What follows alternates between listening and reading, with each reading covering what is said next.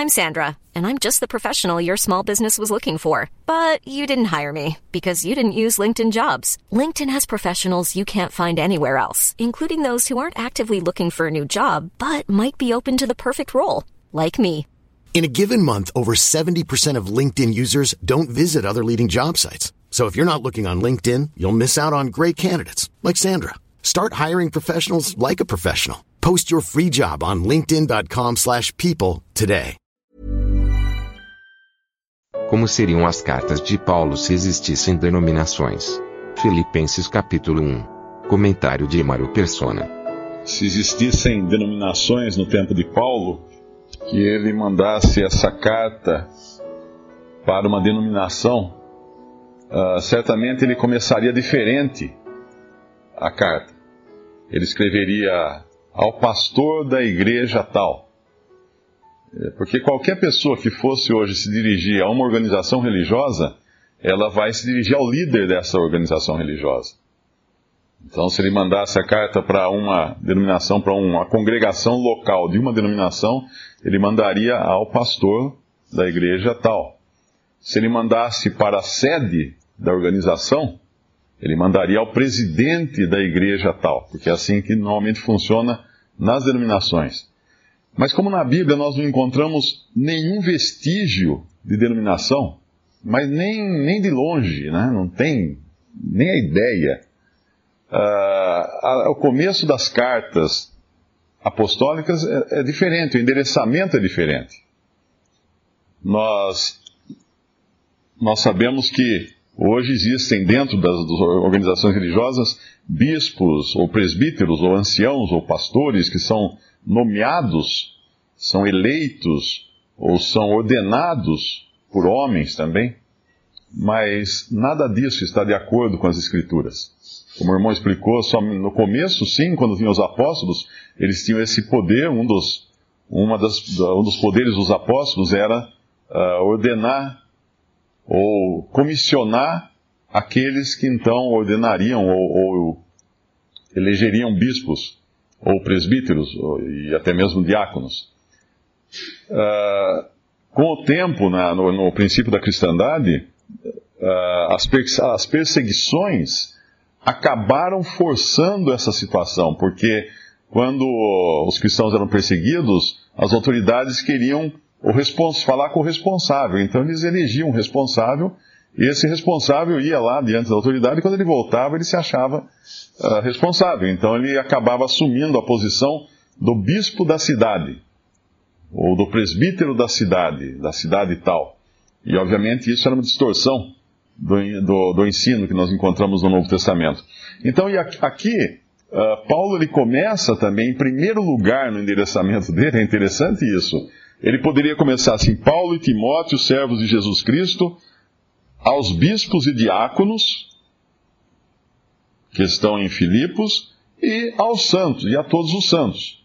Então, essa seria uma ordem hierárquica que ele poderia colocar aqui, falando primeiro com os responsáveis e depois com os outros, né, os demais.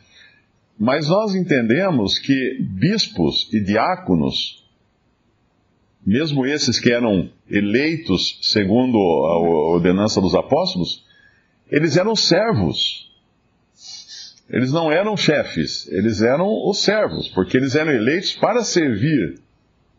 Nós, nós vemos que quando precisou uh, que alguém servisse às mesas, os apóstolos, então, que cuidavam efetivamente, porque os apóstolos eram os apóstolos, né? eles tinham uma posição diferente, que hoje ninguém tem na igreja eles então uh, disseram que se elegessem então pessoas para cuidar das, das necessidades materiais, né, das necessidades da. Esses eram servos, servos dos outros, é, servos dos santos. Eles atuavam numa função para servirem. Obviamente não é isso que nós encontramos hoje na cristandade, nas denominações ou igrejas da cristandade, onde os que são chamados por algum título uh, é o inverso, né? Eles uh, eles são aqueles que são honrados e tudo mais. Mas aqui não. Eles vêm depois de todos os santos. E existe, existe uma, uh, uma divisão aqui também na questão da, da posição desses santos e da localização desses santos. Eles são todos os santos em Cristo Jesus. Essa é a posição que qualquer cristão, qualquer salvo por Cristo, eh, tem. É em Cristo Jesus. O lugar onde ele ocupa, espiritualmente falando, é em Cristo Jesus. E aí existe o local, geograficamente falando, onde eles estão, esses santos. Em Filipos, que era o local, local geográfico. Uh, essa semana eu recebi um, uma mensagem de um irmão em Cristo dizendo: Não, está tá errado. Aquilo que você escreveu está errado, porque existiam sim denominações. Uh, tinha a igreja de Filipo, a igreja de Corinto, a igreja de.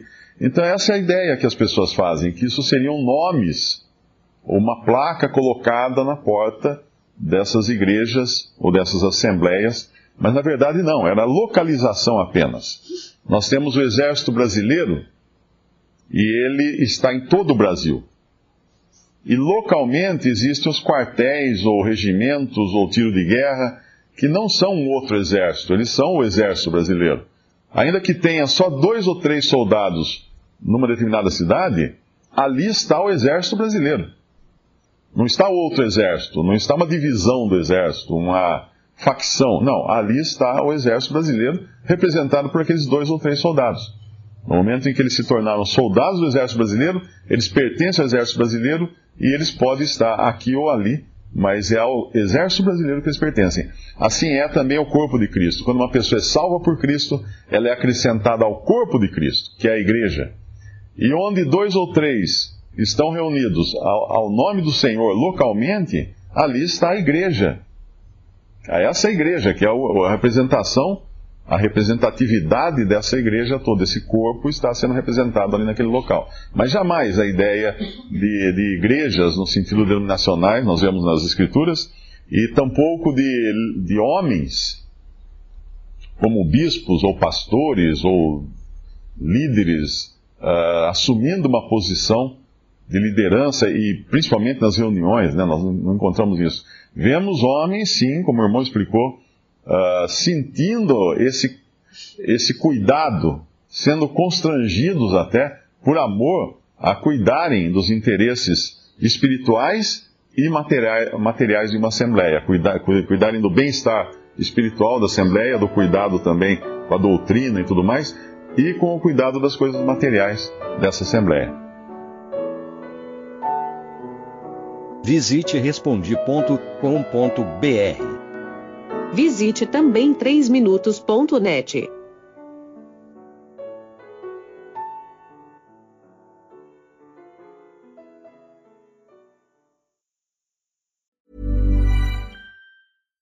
When you make decisions for your company, you look for the no-brainers. And if you have a lot of mailing to do, stamps.com is the ultimate no-brainer. It streamlines your processes to make your business more efficient, which makes you less busy. Mail checks, invoices, legal documents, and everything you need to keep your business running with Stamps.com. Seamlessly connect with every major marketplace and shopping cart. Schedule package pickups and see your cheapest and fastest shipping options from different carriers. With rates up to 89% off USPS and UPS rates. And with the Stamps.com mobile app you can take care of mailing and shipping wherever you are. Make the same no-brainer decision as over 1 million other businesses with stamps.com. Sign up with code program for a 4-week trial plus free postage and a free digital scale. No long-term commitments or contracts. That's stamps.com. Code program.